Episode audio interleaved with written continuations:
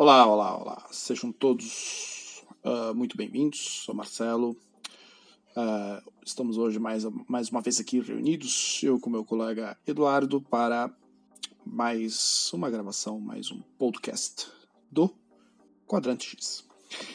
E hoje, hoje é uma gravação sobre uh, uma das últimos títulos aí lançados do universo Marvel, WandaVision. Hoje vamos fazer uma gravação especial porque vamos dividir ela basicamente em duas partes. Acho que é muito importante a gente falar sobre aproveitar aqui, né, a, a, minha experiência assistindo a série e a experiência do Eduardo, né, toda a sua expertise aí sobre os personagens, sobre o core desse tema. Uh, então nós faremos aí a gravação em dois momentos, né? Primeiro momento o Eduardo vai falar bastante aí sobre, ou pelo menos, né, o que ele é, está à vontade para falar sobre os personagens que envolvem essa série, né? Que seriam a Scarlet Witch e o Vision, ou é, Feiticeira Escarlate, né? E o, e o Visão. Uh, por, de onde vem, de onde vieram, qual a importância deles no universo Marvel, enfim, né, o porquê que esses personagens são especiais, enfim. E e da minha parte, vou explorar mais aí o último lançamento com esses personagens, que foi justamente a série WandaVision. Seja muito bem-vindo, Eduardo, e o senhor já pode iniciar aí os trabalhos. Fique à vontade. Vamos lá. Bom, você me deu uma tarefa meio ingrata, né? Porque falar sobre a série, a gente comenta os episódios, mas eu tenho que ter aqui um fio da meada e sabe que a maior parte das vezes eu vou no improviso. Vamos lá, por onde eu posso começar? Bom, uh, tanto a Feiticeira Escarlate quanto o irmão dela, né? O, no caso do Mercúrio, o Pietro Maximoff, né? São personagens intrinsecamente ligados ali com a história dos Vingadores dos quadrinhos. Muito, é, tem uma ligação muito forte com, com a equipe dos Vingadores dos quadrinhos, apesar de eles serem mutantes e filhos do Magneto. Caso, né, tem gente que não lembra hoje em dia, porque a imagem do, dos filmes, ela ela pegou mais né, no inconsciente coletivo, acho que do, do, grande público, do que a dos quadrinhos, mas ambos são filhos do Magneto dos quadrinhos, né? E o Mercúrio também foi esquecido, não sei se ele chegou a aparecer na série, porque eu não vi, eu vi alguns memes, mas eu não sei se faz parte, que foi por causa daquela briga boba, né, da, da Marvel, do Kevin Feige com a, com a Fox, e mataram ele, eu acho que, achei que prematuramente poderia ter desenvolvido melhor essa relação entre os dois, que era bem bacana, e que é muito forte nos quadrinhos, né, a relação entre os dois como irmãos. E, bom, e, como falei, apesar de serem mutantes, filhos do Magneto, a ligação forte deles sempre foi com os Vingadores, né? O, Mercúrio, se não me engano, ele fez parte de alguma equipe ali do, lembro se X-Force, X, alguma coisa que naquela época, nos anos 90, quando tinha aquela profusão de equipes mutantes, ele foi parte de alguma delas, se eu não me engano naquela fase que, o, que tem aquele acontecimento que o Magneto retira o adamantium dos ossos do Wolverine. Eu acho que ele fez parte de uma equipe, não me lembro agora, mas voltando. E eles surgiram inicialmente como oponentes dos Vingadores, eles eram antagonistas dos Vingadores, e, e com o passar do tempo eles se tornaram é, heróis. Lembrando que era uma forma que o, o Stanley e o Jack Kirby usaram muito ali na época dos primeiros anos dos Vingadores, porque a Viúva Negra surgiu como uma, como uma antagonista do Homem de Ferro, dos Vingadores em geral, assim como o Gavião Arqueiro. Então nós temos quatro personagens aí tão, tão né, famosos hoje em dia, tão ligados com a imagem dos Vingadores, que começaram como vilões e não como heróis logo de cara, né? E daí sempre teve essa, essa questão da ligação entre eles. E no começo, se eu não me engano, eu não me lembro agora disso, que tinha uma. Eu não lembro se isso foi naquela época dos anos 60 ou se isso foi mais para frente, mas eu lembro que tinha uma ligação deles muito forte com aquele vilão obscuro da Marvel, que é o Auto-Evolucionário, que era um cara que fazia umas experiências genéticas era uma coisa horrível, né? Tinha umas pessoas com cabeça de cavalo, é, com cabeça de vaca, era um negócio meio esquisito até para os padrões de quadrinhos do super-herói, né? Mas depois eu lembro que teve a grande revelação lá do, em relação ao Magneto e isso sofreu desconfiança por causa disso, se não me engano, ali na, pelos outros personagens e tal. Mas eles se consolidaram, tanto que quando o, o, os membros dos Vingadores, os fundadores, né, a exceção do Hulk, que ele saiu logo na segunda terceira edição, mas os medalhões ali, eles saíram da equipe, no caso o Thor, o, Thor, o Homem de Ferro e tal, o Capitão América ficou liderando uma equipe nova que deu origem a esses novos Vingadores que a gente viu aí no filme Capitão América Guerra Civil, né? Desde a Era de Ultron, que era justamente era o Gabriel Arqueiro, a Viúva Negra, a, a Feiticeira e o, e o Mercúrio, né? Isso fez bastante sucesso na época, era uma equipe mais lá do B, não tão poderosa, não tão, com personagens tão famosos, à exceção do próprio, na época, claro, a exceção do próprio Capitão América. E assim eles continuaram por muitos anos dentro da equipe, interagindo, indo e voltando. A gente sabe como é quadrinho de super-herói, né? E foram membros, inclusive, da, de uma outra divisão ali nos anos 80, do aquele Vingadores da Costa Oeste. Pouca gente se lembra disso, mas eu lembro da Feiticeira Escarlate sendo membro, que foi a época em que o John Byrne, né, o grande John Byrne, que criou ali clássicos eternos dos X-Men, escreveu talvez uma das melhores fases do Quarteto Fantástico, que inventou essa eu não diria que ele inventou, mas ele foi o que trouxe assim, contemporaneamente essa coisa da quebra da quarta parede do personagem se comunicar com o público. Antes, muito antes do Deadpool existir, que foi com a fase dele da Mulher Hulk, né? E ele escreveu esse título menor, de dizer menor não de qualidade, mas de tamanho, de vendas, de, de como que eu posso dizer agora me fugiu o termo de abrangência. O público que era Vingadores da Costa Oeste e ambos permaneceram ali na equipe por esse tempo nessa outra equipe derivada dos Vingadores, que foi quando o Visão assumiu, se eu não me engano, foi nessa época que o Visão pela primeira vez ele assumiu aquele visual, é, o amarelo, né, que por muitos anos ele teve aquele visual sem as cores, sem o verde, o, o vermelho, é, ele não era colorido, ele tinha aquela aparência totalmente amarela na capa, no, no visual, no, no corpo, em tudo, né, e é um visual bacana que eu gostaria de ter visto ser adaptado no, no audiovisual aí, né? A gente teve só uma citação disso naquela cena em que o Thanos retira a joia do, da, da cabeça dele no Vingadores no, no Guerra Infinita, né? Mas é, sido interessante ter visto isso no audiovisual. Também teve aquela história, né? Lembrando um momento importante em que ela engravidou do Visão, mesmo ele sendo um, um robô, ou como diz no quadrinho, um sintozoide, né? Se não me engano, esse termo nunca foi usado no universo cinematográfico da Marvel, sintozoide. Só que com os poderes dela, essas crianças não eram filhos ali biológicos de um, de um, de um ser artificial. Ela engravidou usando os poderes dela de manipular a realidade, né? Então ela teve uma realidade para justamente engravidar deles. E posteriormente descobriu que esses filhos realmente não existiam. O que, se eu não me engano, porque como eu falei para você, eu me afastei um pouco de Marvel ali a partir de meados dos anos 2000.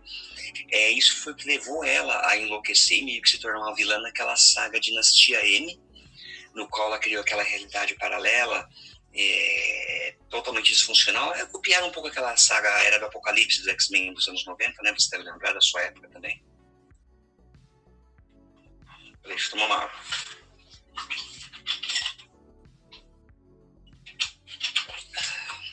Enfim, voltando.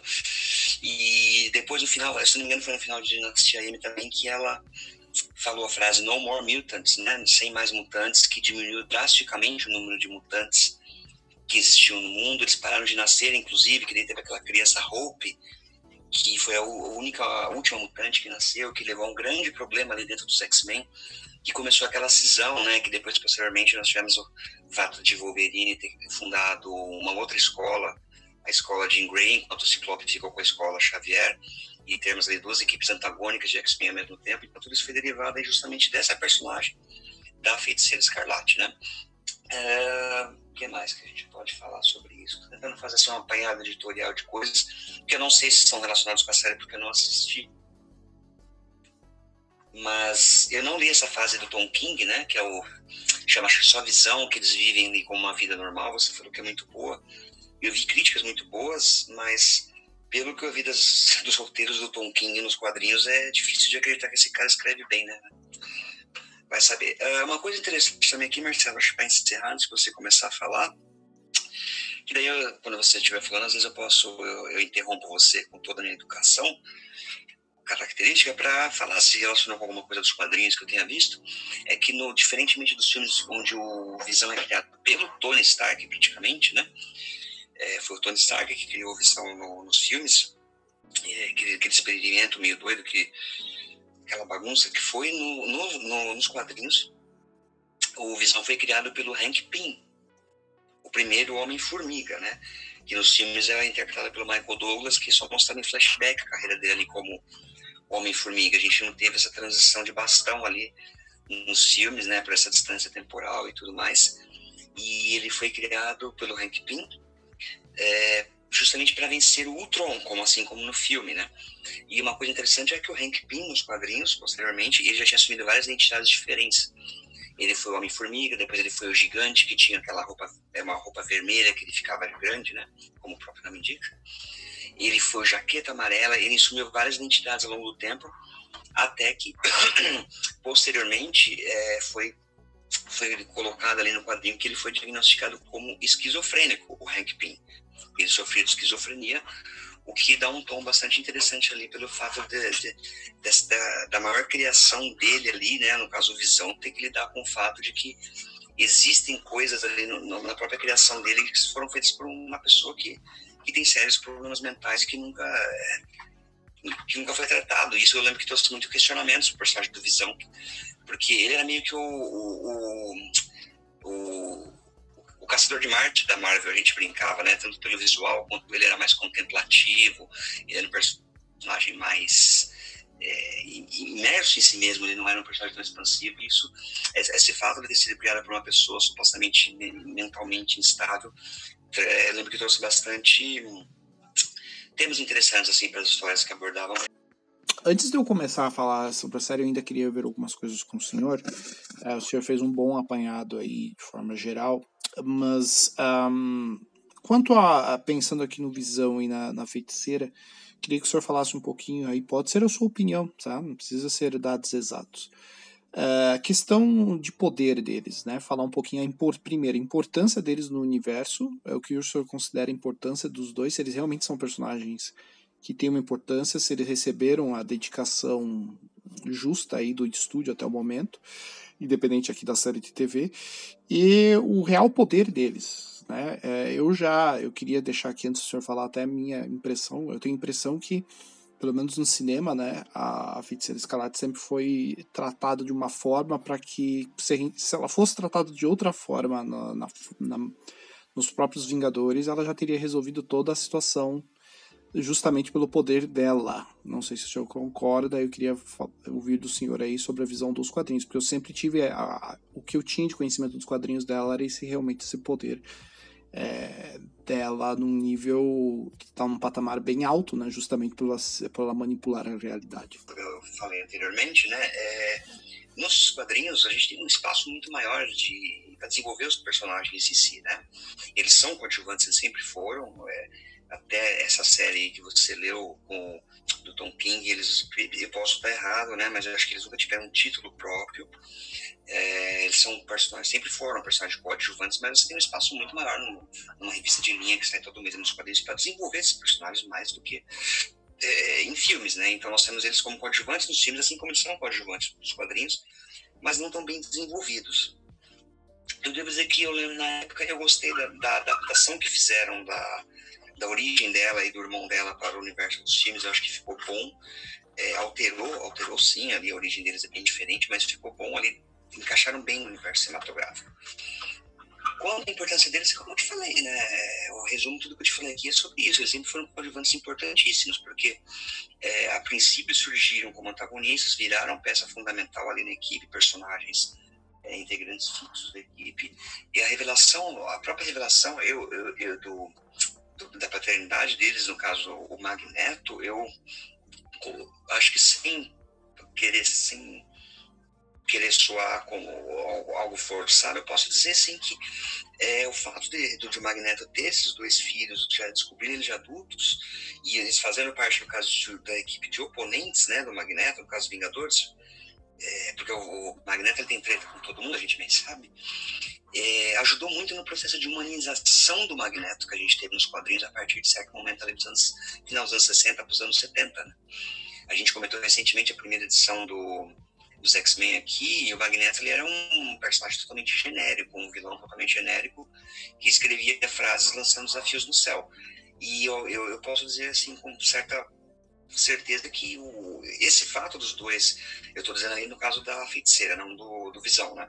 Os dois eu estou dizendo dos irmãos, ela e o Mercúrio, o Quicksilver, né? E ajudou muito na humanização do Magneto nesse processo que começou posteriormente ali de o Magneto se tornar um personagem muito mais identificável do que ele era no começo, né? Desculpa. E quanto à visão, como eu falei, os dois sempre estavam lá. A equipe ia, voltava. Tem momentos que, em que eles saíram, mas os dois sempre estavam lá. É mais ou menos como comparei a visão com o, John Jones, o caçador de Marte aqui no Brasil. Era chamado de Ajax, né, antigamente, por causa do produto de limpeza, acredite se quiser. É sempre aquele coisa do coração da equipe, por isso serem membros que sempre estavam lá, porque em vários momentos a gente teve os medalhões saindo, Hulk, Thor, é, Capitão América, Homem de Ferro, e eles sempre estavam ali. Então, é, era um elemento identificável ali público, porque era uma coisa constante, né? E sem falar, eu comentei aqui com você também, da importância né, da, do que a feiticeira fez e que mudou muito ali, influenciou muito em toda a linha editorial dos X-Men por pelo menos 10 anos, que foi esse evento depois do, do pós-Dinastia M, onde ela simplesmente exterminou todos os mutantes do mundo. Isso aí afetou as revistas de linha dos X-Men, eu posso dizer, acho que até recentemente, agora com essa nova fase daquele. Eu lembro se é John ou Jonathan Hickman agora, que eles moram em Cracoa, né, na ilha tal, mas tudo que a gente estava tendo até agora dos X-Men, desde o Dinastia M, era assim, uma consequência muito forte do, do, do dessa história de Dinastia M, onde a Wanda é um personagem é, imprescindível, né, a personagem mais importante, talvez. É, quanto você estava você perguntou a questão de poderes, é, o Visão, eu acho que os poderes dele, é, antes, peraí, antes de começar, é, em relação aos poderes dos times, a gente tem que ver que todos os personagens ali, à exceção do Capitão América, porque o Capitão América ele não é tão forte no, nos quadrinhos, pelo menos o Capitão América de linha, não aquele Ultimate. Ele não é tão fisicamente forte nos quadrinhos quanto nos filmes. A exceção do Capitão América, que teve um aumento de, de poder, vamos dizer assim, todos os outros personagens tiveram uma diminuição no nível de poder. Você vê o, o Thor, né, é, como ele é infinitamente mais menos poderoso no, nos filmes do que do que nos quadrinhos. Eu acho que só quando ele. A única vez que a gente viu realmente o poder do Thor de verdade era na batalha de Wakanda, ali no, no Guerra Infinita. Ali realmente eu, eu, eu senti que eu estava vendo o Thor dos quadrinhos, porque a gente sabe aquilo, que o Thor tem um nível de poder do nível do Superman, né? um nível de poder altíssimo.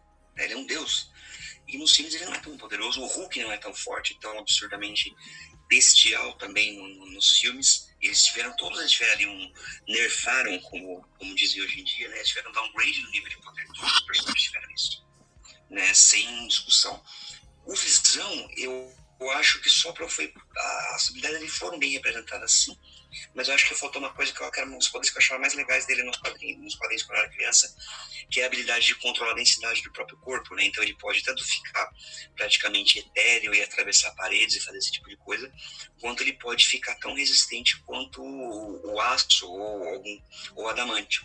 E esse poder nos filmes não foi tão explorado, né? Eu lembro que teve uma piadinha dele atravessando as portas e tal, mas era um poder que eu gostava bastante quando eu era criança e não foi explorado.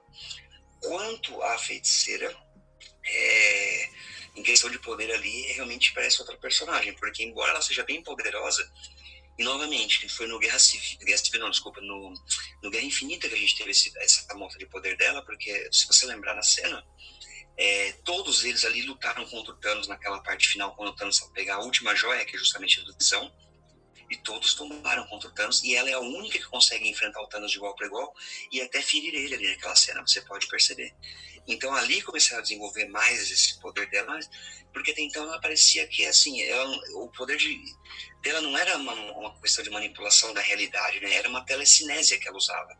Ela movia objetos, jogava objetos nas pessoas. Entende? Então não era esse, esse poder de alteração de realidade, ela não, ela não teve isso nos filmes, se você parar para pensar, né?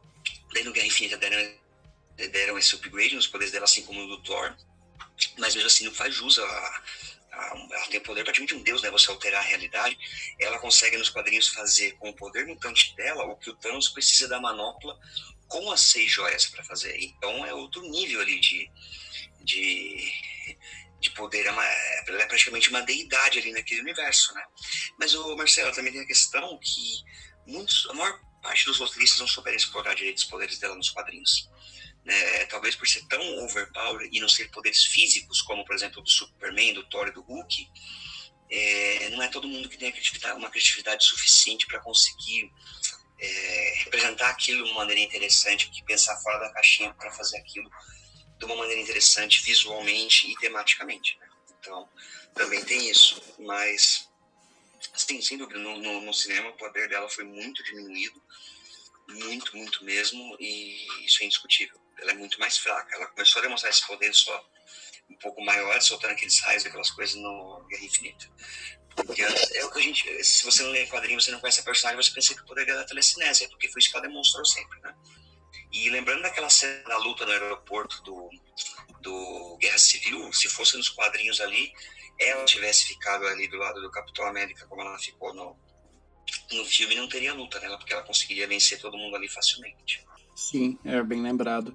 É, hum, uma outra, uh, eu concordo é, mil por cento com essa questão que você falou aí da, da, da, liberdade, né? Essa questão de liberdade criativa. Nem, nem todo autor vai conseguir escrever sobre.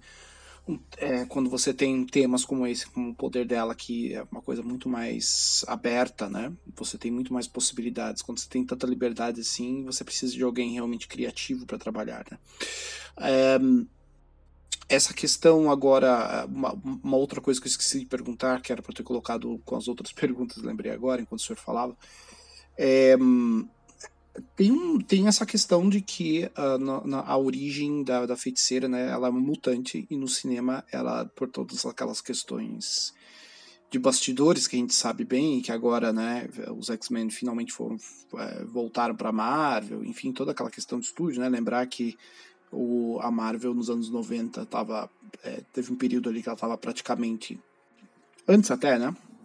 Ela enfrentou uma. Como a DC também, mas a, tava enfrent, a Marvel estava numa situação até pior.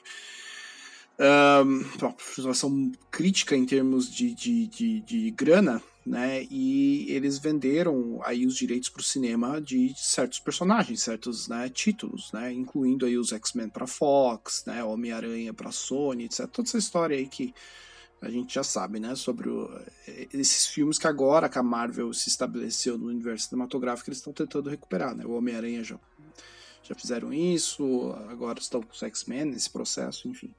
Devido a isso, quando a Marvel Studios estava se estabelecendo num, é, com a utilização desse personagem, né, da, da feiticeira, a gente sabe que nos filmes do, do dos Vingadores, ela não é uma mutante, certo? Então a origem dos poderes dela é, tem uma mudança drástica aí, né? E um, que, como o senhor muito bem mencionou, é fundamental aí tanto no universo dos mutantes, né, é, como para os outros personagens também essa relação dela, né, com o fato dela ser filha do Magneto, etc. Uh, da, sua, da sua visão, o senhor prefere qual linha? O senhor prefere, o senhor prefere que ela seja uma mutante ou o senhor prefere essa ideia de que são simples poderes mágicos? Essa é questão difícil, né? Eu acho que assim, a questão da paternidade, embora tenha tido é, plots ali desenvolvidos em cima da, da feiticeira, da Wanda em relação a isso, eu sempre vi questão que o conflito maior da paternidade era com o Pietro, com o Mercúrio, né? Então eu não acho que não me, não me incomodou, pelo fato de ele ter sido morto logo no primeiro filme que ele apareceu, não me incomodou muito essa, essa mudança nela em relação ao Magneto, eu não achei eu não senti tanta falta. É uma coisa interessante que nos filmes não é citado, porque eles tiveram que adaptar ali a origem dela, é que nos quadrinhos ela é cigana, né? É descendente de ciganos, e o John Byrne desenhava isso, ela, ela realmente tinha aquela aparência, um traje um pouco diferente, aquele cabelo cacheado, é, o penteado, o jeito que desenhava era bem bacana, que remetia essa ascendência cigana que ela tem. Que também no filme foi colocado de lado, né? Porque a, a atriz não tem, não lembra nada disso, a atriz tem um biotipo diferente. Mas eu acho que assim, dentro do contexto dos filmes ali, pelo que foi construído, é, Vendo que a gente tivesse os X-Men na, na Marvel já desde antes de sair o primeiro Homem de Ferro, por exemplo, ela fosse mutante, tudo bem, assim como ela é mutante dos quadrinhos, mas acho que pelo contexto do universo ali cinematográfico da Marvel que foi criado, eu acho que foi muito mais interessante eu isso para os filmes, é, porque tudo desde o primeiro Homem de Ferro a gente teve União dos Vingadores e tudo caminhava justamente para aquela questão do Thanos, das joias do infinito. Então eu acho que assim, dentro desse contexto do universo Marvel cinematográfico, os poderes dela estarem ligados às joias do infinito, é, é muito mais deixa tudo muito mais redondo, eu acho, porque ela recebe esses poderes por causa de experiências feitas com, com, com, com esse poder cósmico, o que justifica ela ter um poder cósmico, porque o poder dela veio justamente dessa coisa. E a ligação que ela tem do Visão, porque a origem dos dois está ligada com esses artefatos. O Visão, ele foi criado ali com a joia, é a joia da mente ou da alma, agora eu não me lembro, né, que, que é usada ali, que é aquela, a, a joia na testa dele. E ela também teve origem dos poderes dela, ela, ela pertence ao, àquele mundo justamente por causa dessa joia. E quando tudo isso chega naquele clímax no Guerra Infinita do Thanos recolhendo essas pedras, eu acho que é tudo muito mais satisfatório, mas bem amarrado. Né? E ela ter sofrido experiências em relação àquilo, com a joia da realidade, por exemplo, é o que ela faz, alterar a realidade. Então acho que faz bastante sentido, mais do que ser um poder mutante aleatório, porque os mutantes, os poderes são aleatórios, né? não tem a ver com a personalidade da pessoa, ou com uma escolha, né? Os poderes são aleatórios. Então, acho que nos filmes funciona muito bem isso, embora né, seja outra mídia dos quadrinhos. Ficou bacana. Eu não tenho do que reclamar. A gente tem entender também diferença de adaptações, né? Ah, uma, a título de curiosidade, nós tivemos, eu esqueci de falar isso no começo, é, que essa relação de proximidade que ela tem com o irmão dela é tão forte, mas tão forte, que naquele, naquela linha do Vingadores Ultimate ali, que foi sucesso nos anos 2000, é, é insinuado que os dois até um caso de um, um é, rola incesto entre os dois ali, antecipando James Cersei Lannister em alguns anos, inclusive. Hum, interessante, interessante. Não, não, não, não tinha essa, essa informação aí do Ultimate. Um, interessante no sentido de curioso, não que eu esteja apoiando o incesto. É, muito bem, muito bem. Eu acho que o senhor resumiu bastante, muito bem, assim, e, e, trouxe informações muito valiosas aqui para nossa discussão de hoje. Muito legal. É, agora vamos abordar um pouco a vamos falar sobre, vou falar agora sobre a série, né, a WandaVision. E que é importante explicar aqui, né? Enquanto eu for falando, também vai ficar claro o porquê né, dessa introdução que o senhor colocou. Acho que é muito importante nesse sentido. É, até porque nem todo mundo que vai nos ouvir aqui tem obrigação de ter conhecimento desses personagens né, anteriormente. Eu acho que é, é, essa é a questão também, né? É legal a gente fazer essas referências. Até para refletir sobre, né? Um, sobre, sobre a questão da minha experiência com a, a série, é, é, curioso, assim, né? Depois de, de terminado, ter visto a série, ela não é muito longa, né? Se não me engano, me falha aqui a memória, eu acho que tem nove episódios. É, enquanto eu falo aqui, eu vou verificar. Se não me engano, ela não tem nem dez episódios, acho que são nove. É, foi uma experiência bem. É, como é que eu posso dizer? Uh, foi um mix de, de, de uh, em termos críticos, né? Eu acho que é, são nove episódios mesmo, só para ter certeza. Um, foi um mix assim de, de, de uh, da minha análise, né? Não depois desses novos episódios, de já, já ter pensado sobre eles, enfim. Eu acho que a série ela consegue, primeiramente, uh, obviamente, né, até pelo tempo de, de, trabalho, os episódios não são muito longos, tá? Eles têm em torno de 20 e poucos minutos. Uh, os primeiros, né? No final ali você tem episódios mais longos. Acho que o, episódio final tem quase uma hora. Nossa, eu juro que eu não sabia disso. Episódio de 20 minutos da mesma linha do Mandalorian? Pelo amor de Deus, cara. Mas eu acho que no caso da, da, da, forma como eles trabalharam a série, eu acho que veio como algo positivo, vem algo, um, algo positivo, principalmente pela abordagem no início. Né? O episódio final, se não me engano, tem uma hora, os últimos são mais longos. É, mas enfim, nós, é, é, nós temos, ó, por motivos óbvios, né, uma exploração maior, né, mais interessante desses personagens do que nos filmes, como você me citou, né, são coadjuvantes ali, né, coadjuvantes de luxo, e tem a sua importância, que ela vem crescendo na medida que vão passando os filmes, né, que o universo cinematográfico vem se estabelecendo. E agora, fechado esse ciclo, né, eles uh, começam esse novo ciclo aí da Marvel, pós-Thanos, né, é, pós, é, pós Infinita, enfim. Um, e nós temos é, esses micro-universos agora sendo trabalhados. Né? Antes, antes você tinha esse trabalho conjunto, buscando um objetivo, que no caso aí, né, esses heróis vão se encontrando e tal e tal, e entram numa missão única, que no caso aí é, é enfrentar o Thanos, e agora nós temos isso resolvido. Várias. Temos um menu aí no universo Marvel, né, para as pessoas. Ah, agora eu quero assistir uma série do Loki, ou agora eu quero acompanhar esse filme aqui que por mais que os personagens estão convergindo, não é esse mesmo senso de urgência, é diferente agora, né? Tanto comercialmente falando, como em termos narrativos, obviamente. E essa série vai nesse caminho, mas ela ainda mantém, obviamente, essa questão da fórmula de convergir para algo, né? Você, sente, você vai sentindo isso mais na, nos episódios finais, que existe um objetivo maior, né? Como tem que ser tudo da Marvel, é o preço que eles pagam. Você tem que pagar um preço em termos narrativos para manter esse universo. É o preço, não adianta.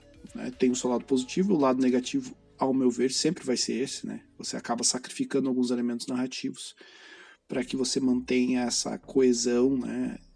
Eu não acho que seja obrigatório. Eu acho que a gente poderia ter uma coesão, é, poderia ter esse universo, uh, a gente poderia ter esse cânone sem alterar questões narrativas. A gente tem outras universos cinematográficos, é, universos aí, né, narrativos que uh, como prova disso. Né? Nós somos fãs de Star Trek, nós sabemos que o cânone pode ser mantido sem afetar a, narrativa, né?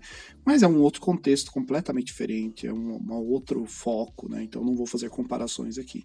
Eu entendo o porquê, só não acho, não me agrada totalmente quando isso é, se torna a marca, né? E é a marca e é não tem mais como fugir, né? Eles teriam que revolucionar totalmente o processo e para eles isso é um risco para que envolve dinheiro. Então isso não vai acontecer tão cedo. Um, então, uh, fala feito isso, a série ela segue esse formato, apesar de, obviamente, trazer inovações, trazer algumas questões, né, que me agradaram no sentido de pegar esses personagens é, não, não principais, como a gente falou, né, coadjuvantes de luxo, fazer esse trabalho. A gente tem um cuidado maior, a gente vê realmente, tem amostras reais do real poder da, da feiticeira escarlate, por isso que eu perguntei para o senhor aquela hora sobre essa questão da visão do seu, né, sua visão do poder deles. A gente finalmente tem uma amostra real do, do, mais próxima da fonte, assim, né, dos quadrinhos, do que é a feiticeira realmente. Do Visão também, mas principalmente a feiticeira, que ao meu ver a série é sobre ela, né? E uh, o Visão ele tem um papel fundamental ali, né? Porque ele é o bot, mas a, o foco é, obviamente, a, a série A Feiticeira. E em resumo, a série trata desse. É, como é que eu posso dizer? Esse processo de trauma, né? É um processo de luto que ela está vivendo, né? Spoilers aqui para quem ainda não viu os filmes, né? O Visão, ele, é, o Thanos mata o Visão para que ele consiga né, uma das pedras, enfim. E ele tem essa, esse papel ali fundamental. E a, a feiticeira já estava envolvida com ele, né? É, um sentimento muito forte envolvido aí, e tá nesse processo de luto. Né? E o processo de luto para todas as perdas dela, que não são só essas durante a série, eu não quero dar aqui muitos spoilers, mas durante a série mostra, fala um pouco sobre essa questão da origem dela, enfim. Um, e a perda do irmão também, né, como o senhor muito bem citou, no, universo cinematográfico ele é morto. Ah, e, então a perda do irmão, perda de visão, a questão a perda familiar dela anterior. Então todo esse processo de luto vira uma coisa só. E aí para resistir a isso, a, a Wanda ela cria esse essa realidade, eh, esse universo onde ela está vivendo ali, se onde ela, o Visão está vivo, onde ela tem uma família, onde ela acaba engravidando, como o senhor mencionou, né? Ela usa os poderes para engravidar, tem os, os, dois filhos com Visão, tem uma vida é, normal ali, né? Tem uma, uma, casa, vive com Visão, eles seguem a sua vida é, comum, sem serem heróis, nada disso. Eles, é, e aí o formato da série, a linguagem, a questão da metalinguagem é muito interessante, né? Que é uma dos pontos fortes, que é essa questão de durante esses. É, não chega a ser os nove episódios, porque no final aí já tem a, né, a resolução, mas eu digo ali uns sete primeiros, uns seis ou sete episódios da série.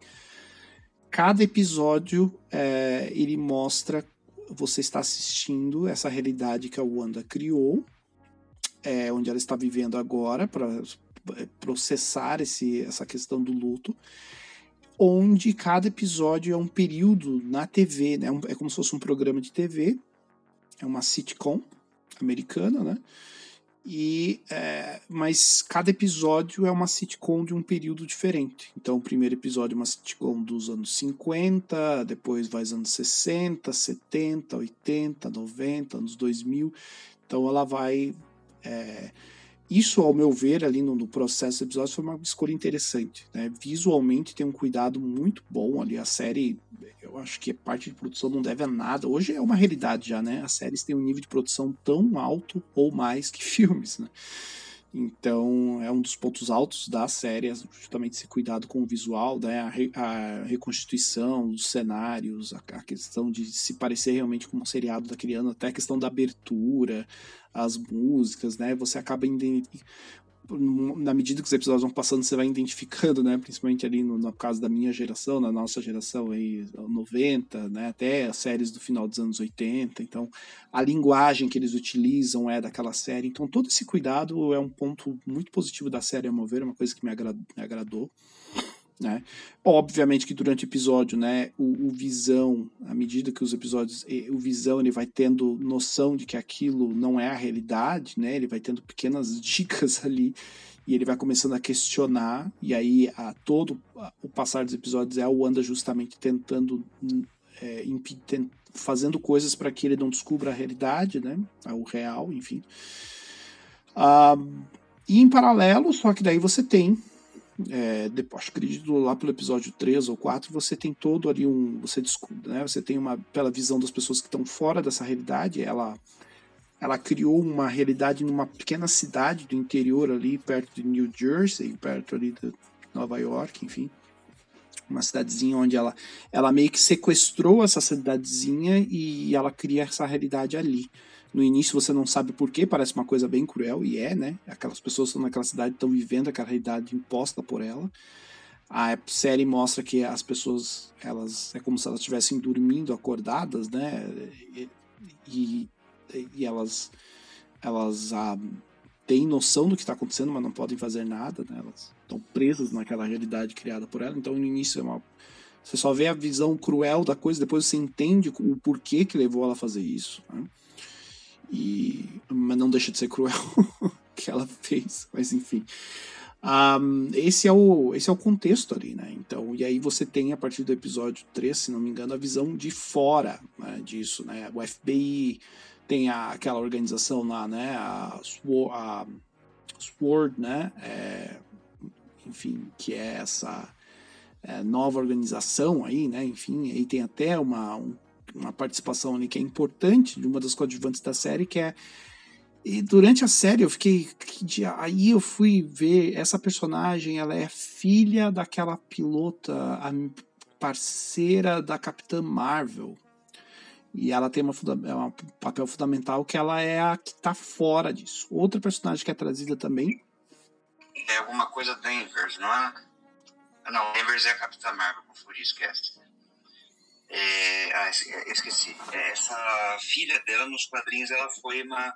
Ela foi a primeira Capitã Marvel que ela usava uma roupa branca. Né? Essa, a Carol Danvers, que é a Capitã Marvel dos filhos, ela era Miss Martha nos quadrinhos. Isso, perfeito. Deixa eu só ver o nome dela aqui, para falar corretamente, né? Aqui no, no filme é a Mônica Rambeau. É o nome da personagem. Mas é interessante porque Inclusive, ela usa, um, tem um momento que ela tenta entrar ali naquela realidade que ela justamente usa um traje, né? É, que você está mencionando agora. Enfim, essas, esses pequenos easter eggs aí que fazem referência aos quadrinhos, né? Como o senhor mencionou. Mas eu confesso que a, a, personagem dela tem uma importância interessante, como ela é introduzida na série, a forma que ela tenta encontrar para se comunicar com a feiticeira, etc. Uh, mas é, outra personagem que é, que é trazida também é a irmã daquela personagem da Natalie Portman, do Thor. Uh, é a Darcy, né? Darcy Lewis. Que ela também é essa personagem que está fora, então ela é a parte científica, é a pessoa ali que está junto com a galera da SWORD, está tentando. Uh, é, como é que eu posso dizer, da, da Sword ali está tentando entrar nessa realidade, né? Que eles têm conhecimento do que está acontecendo, eles vão aos poucos entendendo o que está acontecendo. E ela é a personagem que vai aí é, tirar soluções e respostas do, do, nada, porque a gente não vai ficar questionando essa questão científica, né, de uma coisa baseada em histórias e quadrinhos da Marvel. A gente sabe que é, né, shenanigans, né, é tipo, tirou da, daquele lugar as ideias, as, as né, as soluções e ela magicamente consegue entender rapidamente o que está acontecendo, enfim. Eu não vou entrar nesse mérito aqui, que esse realmente é a parte mais fraca da série, que é um problema aí de todo o universo Marvel, né? A gente não vai ficar aqui agora pontuando isso, mas enfim. Uh, esse não é o meu problema com esse lado do esse núcleo, tá? É, mas eu vou chegar lá quando eu for falar do. Eu quero listar aqui as coisas boas e ruins, né? É, mas todo o outro lado, toda a outra parte da série que fica nessa, nessa progressão dos episódios em, em homenagens a, a, sitcoms americanos é muito interessante, né? Muito bem. Ah, vou falar aqui dos, do, dos é, do resumo da série, eu já entro nessa parte dos pontos fortes e fracos. E aí, resumindo, a, a série vai progredindo a isso, e nós temos aí um, uma, uma revelação, que eu não vou também dar um spoiler muito forte aqui, uma revelação da antagonista, né, da personagem que é uma antagonista, é, tem que ter, né, é, e que vai ligar com o que a gente está esperando para ver aí, né, os próximos passos, esse universo mais é, é, sobrenatural, mágico, outras realidades, multiverso que a Marvel vai explorar muito mais agora nessa nova fase, né? E a Feiticeira Escarlate faz, obviamente, parte, vai ser parte fundamental. Temos também aí o Doutor Estranho, enfim, toda essa, essa, essa gama de personagens que tem mais relação, né, que são importantes nesse outro lado do universo Marvel, né, que é gigantesco. E que deve ser agora o caminho para eles, né, o próprio Loki, enfim. Tá tudo convergindo para esse tipo de cenário. Ah, não poderia ser diferente, né? Uh, então converge para isso, para um, um finale aí, né? O episódio 9, como eu falei, mais longo, onde você vai. onde as peças vão se encaixar e a gente tem uma resolução. Um, toda essa parte né, do processo de luto dela, da personagem, é a melhor parte da série. Então aqui vou colocar quais são os pontos fortes para mim. Né? É, enquanto a série trabalhou essa questão dela é, nos vou dizer aí, cinco, seis primeiros episódios, trabalha essa questão do luto, né? A, a, como ela está lidando com as perdas contínuas, ela só tem perdas na vida dela, né? É muito interessante, tá? É, é, eu acho que é onde a série funciona melhor. A relação dela com visão, é, é essa conflito dela, né, de realidade ali, é, é, e, enfim, ela se fecha nesse casulo, né? Então, quando, é, quando a gente reflete sobre a questão do que é um processo de luto, isso é muito legal. Né? Interessante eles trazerem isso, trabalharem isso com uma personagem dos quadrinhos, é sempre bacana. Né? Quando a gente reflete nesse, nessa questão. E só quem passou por um processo desses pode dizer, né? mas a gente, a gente fala que existem processos de luto, não necessariamente envolvem só morte, né? é perda e no caso dela, que envolve morte, né? Mas então, enfim, é, toda essa parte muito rica, muito, achei muito interessante, é a parte que eu mais gostei. A, os atores, obviamente, a Elizabeth Olsen aí, né? O Paul Bettany nem precisa falar, né? Que faz o Visão, ele sempre foi um ator muito competente, muito bom e tá ótimo, óbvio. Uh, eu fico pensando, né, se o dia, no dia que o Paul Bettany assinou o contrato para é, trabalhar, ser a voz lá do Jarvis, lá no Homem de Ferro, se ele, se ele sequer imaginou que hoje ele estaria aqui fazendo uma série que o universo Marvel estaria estabelecido dessa forma, que ele seria o Visão numa série de TV, sobre séries de TV, é um negócio maluco, né? A Elizabeth Olsen, eu acho que é a primeira vez que ela realmente está à vontade na personagem, justamente porque a personagem parece agora obviamente está recebendo um, cuidado muito maior na parte da, né, de roteiro, de desenvolvimento. Então ela está nitidamente mais à vontade. Parece que ela realmente entendeu. Agora todos nós realmente entendemos, né? É, pensando na, na, pessoa que nunca leu o quadrinho, vamos dizer assim, né? O que é a personagem. Então ela está muito mais à vontade, está muito bem, inclusive, né? A interpretação. É, até porque eu achava ela realmente whatever nos filmes, assim, não, não fazia diferença para mim, justamente. Ela sempre parecia deslocada, né? E, mas por razões óbvias que a gente falou, né? A própria Marvel não estava explorando né, a fundo o que é as possibilidades da personagem. E aqui a gente tem isso, né, em vários sentidos, então ela está muito bem. É, o, os coadjuvantes ali também, enfim, uh, não atrapalham, mas acho que a série, é os, enquanto os dois estão em cena, é, é que brilha. Né? Todo o resto é nada de, nada de especial. Uh, isso é um ponto positivo, como eu falei, a parte da produção, a progressão dos episódios, a ideia dessa metalinguagem é muito boa, então isso é bem divertido, é bem interessante, é um ponto, ponto positivo realmente deles. Uh, então todo esse processo me agradou bastante. E a questão de, em alguns momentos, não em todos, e aí uh, existe até um desequilíbrio ali da própria parte da, da, abordagem da Marvel nessas séries, em todas as produções, que depois eu vou me aprofundar mais nisso, em aceitar. Então você tem momentos em que eles aceitam essa questão mais uh, quadrinesca mesmo, mais fantasiosa mesmo, que a gente sabe né, que os estúdios têm uma grande resistência. Essa coisa de que as pessoas só vão levar a sério se você fizer o personagem extremamente com o pé na realidade, é, dark e, e, e, com roupas escuras e colantes pretos, né? Marcelo, é, vamos tente ser menos prolixo. Fala logo que você está tá se referindo ao Zack Snyder, né? Também, também, mas a própria Marvel, a própria Marvel também fez isso, se for pensar. É, eu, eu acho que mesmo o universo cinematográfico deles é, é foi evoluindo nessa questão. É, os Vingadores, eu acho que começaram realmente, mas eles ainda foram bem tímidos, agora que realmente aceitaram, né? Então, os, os últimos filmes dos Vingadores realmente aceitaram, mas eles foram meio tímidos é, nisso. É, mas, sem dúvida, já começaram muito é, mais ok com essa situação do que a própria DC, né? Que com o Batman tudo bem, mas com os outros personagens eles têm essa necessidade de sempre fazer eles essa visão, né? É, como quase como se sentisse vergonha. A própria Fox fez isso os X-Men, né? Eu não vou culpar a Marvel aqui porque isso é culpa da Fox, né? É, eles fazendo piadinha sobre os colantes amarelos.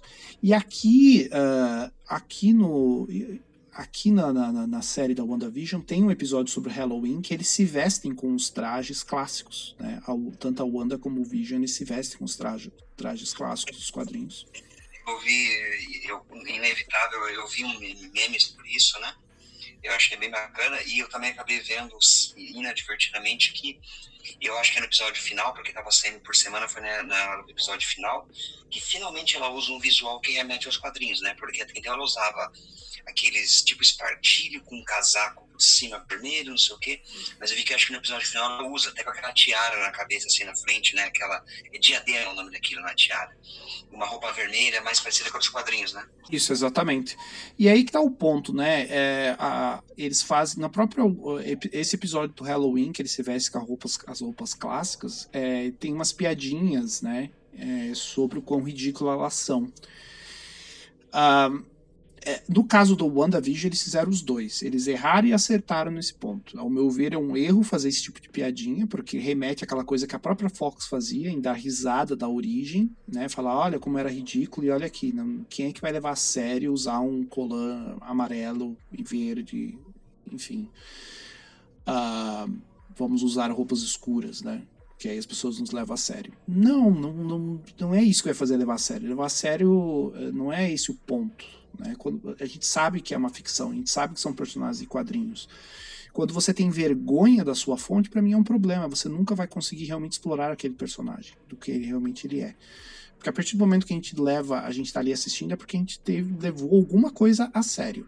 A gente está investindo em alguma coisa. Se a gente está investindo naquele personagem, não é a roupa que vai ser um problema. Né? Então a gente é sempre a história. É sempre né, a questão da história, a nossa relação que a gente cria com aqueles personagens. E não é o traje. Ele ajuda, lógico, né? A questão visual ajuda. Mas não é o traje que vai nos fazer não ver aquele personagem, porque é um traje com roupa é, que parece ridículo para você. Então, isso é um problema de Hollywood, né? Um problema das pessoas envolvidas em, em, achar ridículo, em fazer piada, em achar que né, o público, em subestimar o público, enfim. Então, eles sempre fazem isso. A Marvel também faz, aqui, né? A Marvel Studios estão fazendo essa piadinha, mas ao mesmo tempo, eles fizeram esse traje, né? Como você falou, né? Esse traje que a, a, a feiticeira revela no final realmente infinitamente melhor que o dos filmes, que o dos filmes era uma coisa ridícula.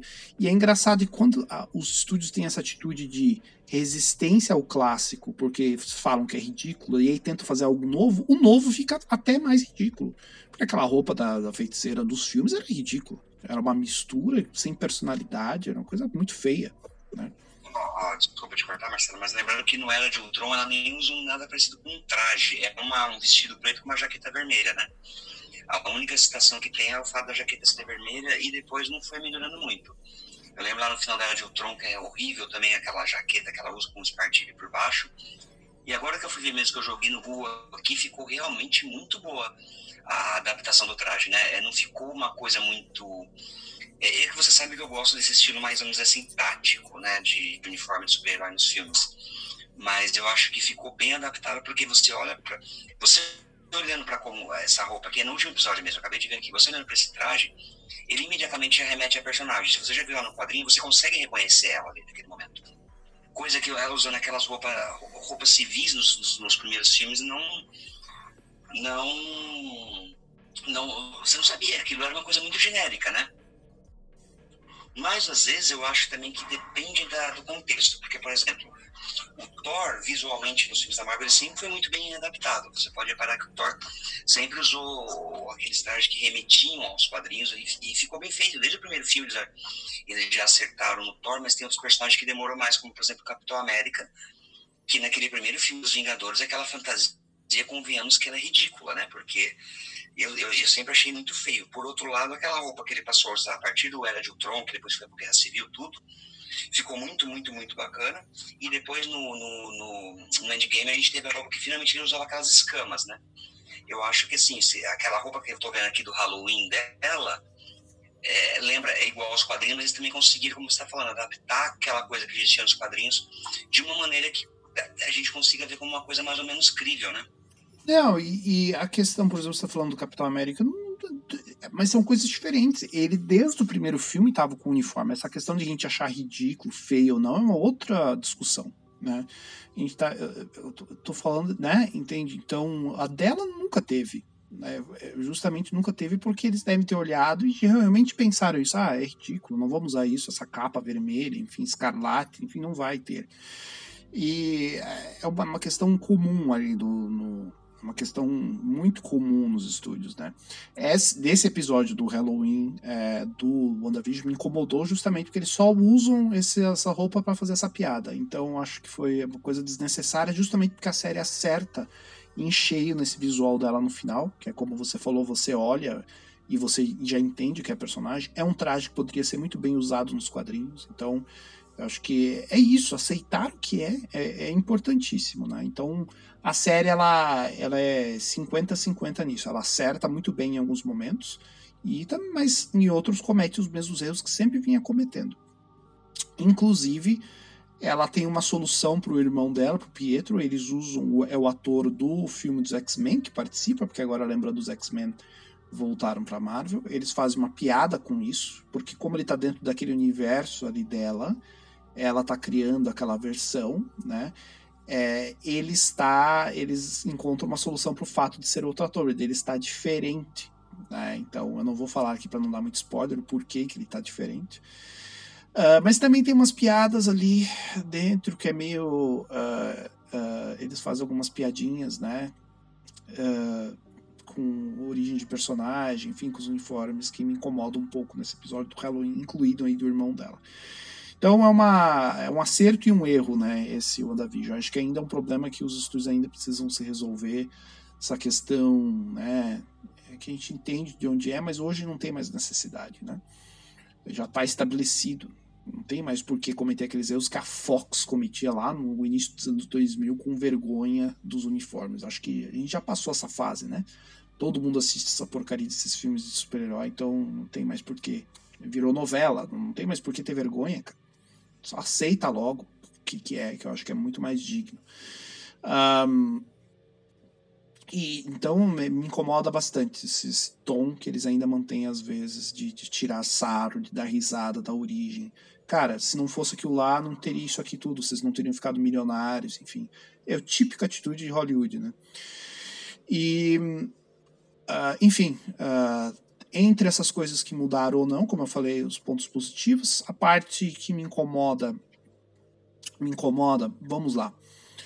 Uh, óbvio, já falei aqui, né? A gente sabe, é um preço a se pagar pelo universo Marvel. Não vou colocar aqui como ponto negativo, porque eu acho que é uma coisa presente, é um ponto negativo do universo. Não é um problema do WandaVision, mas é do universo, da, do, do, contexto da, do universo cinematográfico, né? Como eu falei, você vai ter que abrir mão na, de questão narrativa pro, pro, pro cânone criado ali por eles, da forma como eles criaram, da forma como eles querem. Né? Então isso não vai ter escapatória.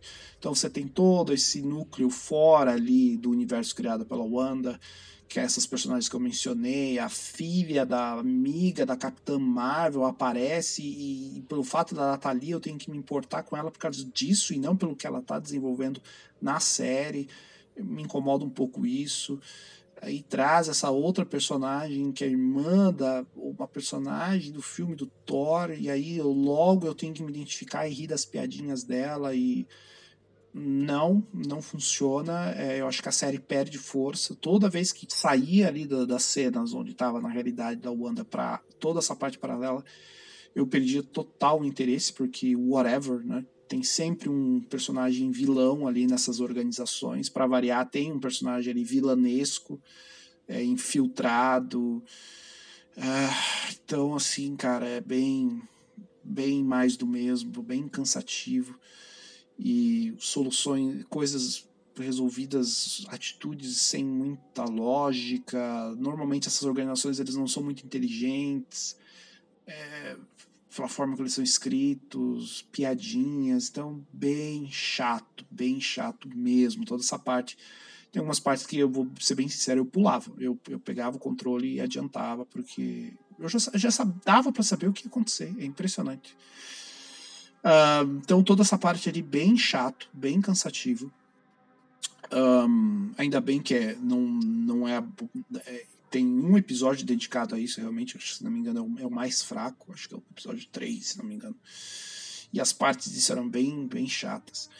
A outra parte, eh, não chega. Eh, aqui também ele tem ele é dividido para mim. Eh, tem uma parte ruim e boa disso. Tem a, a antagonista aí, né, a, a, personagem que acaba se revelando como antagonista. Não vou dar muitos detalhes como ela se revela, né, para não estragar mas o senhor já deve ter ouvido falar de uma tal de Agatha Harkness. O senhor lembra dessa personagem? Agatha Harkness? Não, não me lembro, Marcelo. Pois é, eu imaginei, até porque eu, é, pelo que eu já verifiquei, é uma personagem bem classe C aí dos quadrinhos. Ela é, é, basicamente, ela é basicamente uma bruxa, né? E por isso que eu perguntei antes aquela questão da origem, né? Então a gente tem a revelação aí dessa antagonista e não vou falar para não estragar a surpresa quem é na série, né? É, ela tem, ela se revela essa Agatha Arctis, mas ela existe uma personagem, né, que aparece na série que é essa Agatha que a gente só vai saber no final. Não, não vou falar quem é para não estragar a surpresa, que é interessante até a forma como é revelado. Uh, mas enfim, uh, uh, não é spoiler que existe uma antagonista. A, a graça em descobrir quem é da, dos personagens que aparece ali é essa Agatha. Uh, e aí eu fiquei pensando, a forma como ela foi explorada é interessante. Tá? É novamente o que entra naquele campo do, da Marvel aceitando esse, essa questão do sobrenatural, do mágico, do tipo, foda-se, entendeu? A gente não tem que ter perraridade, não, isso aqui é baseado em história em quadrinhos, vamos, vamos viajar, né? Então isso é legal, essa coisa do, do fantasioso, eles abraçando de vez mais, abraçando com vontade, assim. Isso é legal. Eu acho que isso é um ponto positivo deles, sabe? Tipo, vamos lá. Um, desde que a narrativa seja interessante, né? Uh, a história seja bem construída. Uh, não tem por que a gente ficar aqui apontando questões. É, um, porra, é uma adaptação de uma história em quadrinhos, cara. Não, não tem que ficar aqui julgando o que é real, o que é perto da realidade ou não. Então, legal, isso foi bacana eles trazerem esse tipo de, de personagem. Pro outro lado, é uma aquela necessidade. Será que tinha. Porque eu fiquei pensando, cara, seria tão interessante se eles não tivessem um antagonista necessariamente, sabe? Um vilão. Toda a história tem que ter um vilão que se revela. Seria. Ela até poderia aparecer depois, numa outra temporada, ou numa outra questão aí ligada a eles, mas é, fazer esse processo, pelo menos aí é, de, dessa temporada, não sei se vão ter outras, mas enfim, poderiam fazer aí uma segunda temporada com a vilã. Fazer essa primeira temporada só esse processo. Que eles ficaram cinco, seis episódios nesse processo de luto da, é, trabalhando é, né, nessa linguagem né, que ela encontrou ali para representar o luto dela, da, da, da Wanda. E eu acho que foi tão interessante isso, seria tão corajoso se eles ficassem só nisso, nesse processo e, e não teria uma personagem para representar um vilão. Você poderia ter até um, um, desafio a se resolver no final. A própria Wanda poderia se ver como a própria vilã da sua história. Né? Uh, até porque, como eu falei, o que ela faz é algo extremamente questionável. Ela aprisiona aquelas pessoas naquela realidade. Isso por si só já é uma atitude que pode ser vista como de uma vilã. Né? E ela tem momentos bem questionáveis durante a série nesse sentido, em termos morais, enfim. É, e aí eu fiquei pensando, será que a gente precisava dessa vilã dessa forma, colocada ali, só para ter essa, essa batalha no final, né? Porque o episódio final tem essa revelação do poder da Wanda, que é bem interessante, que é bem bacana. Ao mesmo tempo tem toda aquela sequência de ação que sempre precisa ter, né? E aí você envolve aquele pessoal que estava fora, tem toda aquela correria, as explosões, tem que ter os, os duelos, né? Que é uma parte do público tá aí para isso. Uh, mas eu acho que destoa tanto do que a série fez nos outros episódios, né? E aí fica aquela coisa que é o preço que a Marvel tem que pagar. Então é meio bizarro, cara. Você tá assistindo todo num tom e de repente parece que vira uma outra coisa. E é, para mim o episódio, como eu falei, o episódio 3, se não me engano, que é esse que começa a mostrar essa organização fora do universo dela, é, é o mais fraco. E o final é bem anticlimático ao meu, né, por mais irônico que isso pode parecer, é bem anticlimático para mim. E você não fica assim. Eu fiquei. Eu, eu, enquanto as cenas aconteciam, eu só ficava pensando: será que precisava dessa bruxa aqui no final para ter esse duelo com a Wanda? Sim, precisava para mostrar esse poder dela, mas será que não poderia ter encontrado outra forma narrativa durante esse processo dela, que ela poderia também representar esse poder? Então, é, e aí eu entendo que também essa personagem tem algumas falas que você faz conexão de que ela ela menciona a Wanda em certo momento, ah, você está liberando um poder que você não tem, você não imagina as consequências que isso vai gerar para o futuro. Então você já sabe o que que eles estão fazendo com isso, né? Eles estão expandindo, porque eles vão fazer conexão com outros personagens, como a gente já falou do Doutor Estranho. Enfim, é, é nítido que eles estão fazendo isso. Ela menciona muitas vezes que ela precisa encontrar um mentor, alguém que possa ajudar ela a controlar esses novos esse novo poder que ela expandiu. Então aqui já fica claro também, né? Para onde a gente está indo. Então eu entendo por quê. Mas o, o, o fazer deles ali, né? A, o processo, como isso foi aplicado, acho que poderia ser um pouco diferente. Ainda segue fórmulas e fica um pouquinho cansativo, tá? O episódio final é bem mediano nesse sentido. Você tem que ter várias é, easter eggs e ligar aqui e ali. Aí você tem cena com a filha, essa Rambo aí. Vai, aí aparece uma personagem lá do, do filme do Capitão Marvel, do final, para falar com ela. E, cara, umas coisas que. O que, que isso tem a ver com o que eu estava assistindo? Nada. Tem absolutamente nada a ver com a história da Wanda aqui. Nada por que, que eu tenho que me importar? Né, eu fico pensando na pessoa que parou para. Eu sei que é loucura dizer, né? Ninguém vai parar para ver essa série se não viu absolutamente nada da Marvel, mas mesmo assim, mesmo a pessoa que acompanhou tudo, é uma escolha questionável você colocar algumas questões ali. Então vira, infelizmente, por melhor que a, a série trabalhou os primeiros episódios, você vai ter aquele episódio, ou você vai ter aquele momento que vai te lembrar que aquilo é só necessário para chegar até alto ponto, porque aquilo é uma grande marca, enfim. Então, essa é a, a parte negativa, que, ao meu ver, envolve todo o universo Marvel. Mas, em termos de produção isolada, ela tem aí é, um início muito legal. Até passando da metade ali dos seus nove episódios, tem uns seis episódios e seis, sete episódios. Ela funciona maravilhosamente bem como uma coisa única ali, sua própria história. Né? Então, ela realmente perde força quando ela tem que ligar os pontos com o restante aí do, do, do universo. É...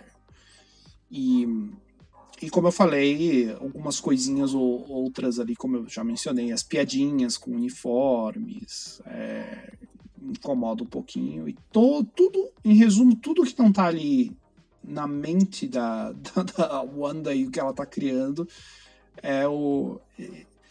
É, acaba sendo um ponto fraco da série, né? Infelizmente. Tudo que, enquanto esteve ali na, nessa realidade criada por ela, explorando ela ali, a série acerta muito né, nesse sentido. Então, acho que eu resumiria é, dessa forma. Mas vale a pena, sim, é uma indicação no sentido para é, para quem não curte o universo Marvel, quer dar uma olhada, acho que é bacana nesse sentido, porque sai, pelo menos, aí um bom tempo das engrenagens aí do que é esse universo cinematográfico deles e de audiovisual, enfim. E para quem né, gosta do, do, dos personagens, quem gosta dos quadrinhos, é bacana pelas referências, né? Explora melhor a personagem, uma personagem bem interessante. Tem sim sua ligação com a obra lá do Tom King, que o senhor mencionou nos quadrinhos que eu li, que é bacana. Tem boas referências, é, é fiel em vários elementos. Então tem boa, boas homenagens aí, né? É muito bem adaptada, a produção é muito boa, enfim. E tem uma, uma narrativa, uma discussão interessante.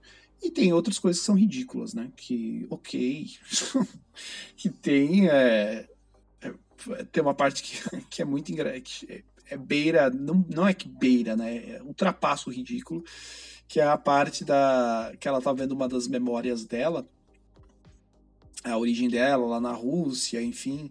E aí o, o, o, a, o pai dela chega com. Tava, o pai dela. É, eles, ele chega em casa e ele tem uma, é, ele estava tentando vender uh, é, DVDs de sitcoms. E aí ele chega em casa e eles tá, e assim a, a mãe dela olha pela janela, tá acontecendo uma guerra ali na rua, assim, as pessoas estão levando tiros, enfim. E aí ele se senta no sofá para assistir uma sitcom lá favorita dela dos anos 50. É, que você aí sim, você explica essa obsessão dela com as sitcoms e por isso ela criou aquela realidade. OK, narrativamente bacana, mas o desenvolvimento disso é ridículo. É, principalmente você pensar da origem dela, né? Russos assistindo sitcoms americanas, viciada em sitcoms americanas, né? Chega a ser uma. Marcelo, não é Rússia, é Sokovia. Mas você entendeu o que eu quero dizer? É, o que, que é essa Sokovia, o que, que ela está representando, né? Está representando essa questão da Guerra Fria, esse outro lado, é da onde veio, né? É só eu estou usando Rússia como uma forma de identificar o que eu estou dizendo, né? Não, é no sentido de, de, de, de, mensagem mesmo, né? A gente sabe de onde veio, quando esses quadrinhos foram criados, enfim, mas não deixa de ser ridículo ali na série a forma que eles tentam mostrar, né? E uh, chega a ser é muito. Eu, uma cena que você dá risada, assim, né? Que era para ser dramática, eu acabei rindo, porque é a forma como se foi desenvolvido, né? É, eu acho que nem precisava, né? Uma cena que nem, nem precisava isso para tentar explicar essa obsessão dela pelas séries. Eu acho que. Ah, ela, é, ela quer criar aquele, na verdade, aquele modelo na, na uma forma mais controlada aquele modelo familiar. Então nem, nem precisaria dessa cena, enfim. Mas aqui uma, uma menção honrosa a, a, essa passagem. Mas em geral a, a, série me, me surpreendeu positivamente, justamente pela, pela questão do, como o senhor mencionou antes, né, essa, é, essa fadiga agora do, do meio, né, do, do gênero, que é inevitável, a quantidade de produções e filmes do gênero. A gente tem uma fadiga inevitável, é, a gente tem um fechamento de ciclo ali após os Vingadores, enfim. Então foi, é bem-vindo nesse sentido, porque é uma mudança de tom né, total. Então você tem seis, sete episódios, são, não são episódios focados em ação, não são episódios focados em pirotecnia. É, focada em desenvolvimento de personagem, em, em, temas importantes, em temas relevantes, né? Então, é, que te fazem refletir, enfim, de uma forma bem lúdica ali, né? Visualmente, é, mas de que, né? Tá te fazendo pensar sobre outras questões. Então, acho que isso é bem positivo. Só que daí, infelizmente, tem que fechar.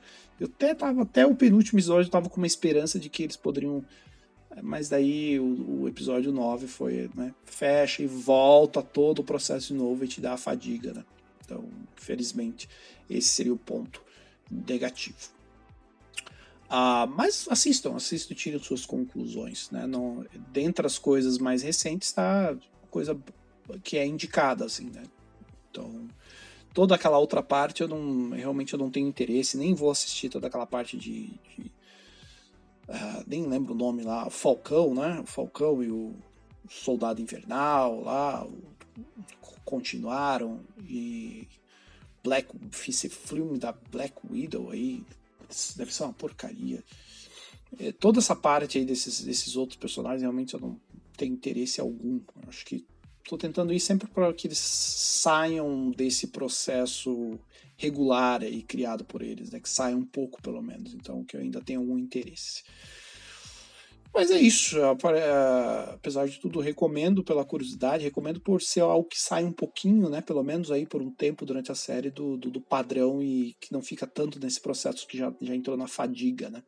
Então, é, vale a pena por isso. Da minha parte é isso, Sr. Eduardo. Tem mais alguma, tem alguma pergunta sobre a série? Alguma curiosidade mais? Eu queria perguntar, ia perguntar sobre a questão do traje ali do último episódio, mas enquanto você estava aí falando, dei uma pesquisa no Google, é só isso. Só mais nada a acrescentar, né? E qual que você preferiu? Loki? Já assistiu o último episódio Loki? Assisti, assisti hoje. É, saiu hoje, inclusive, o último, né? Acabei de assistir. Um, a gente vai, vai falar sobre ele semana que vem. a gente pode fazer o mesmo, o mesma estrutura, né?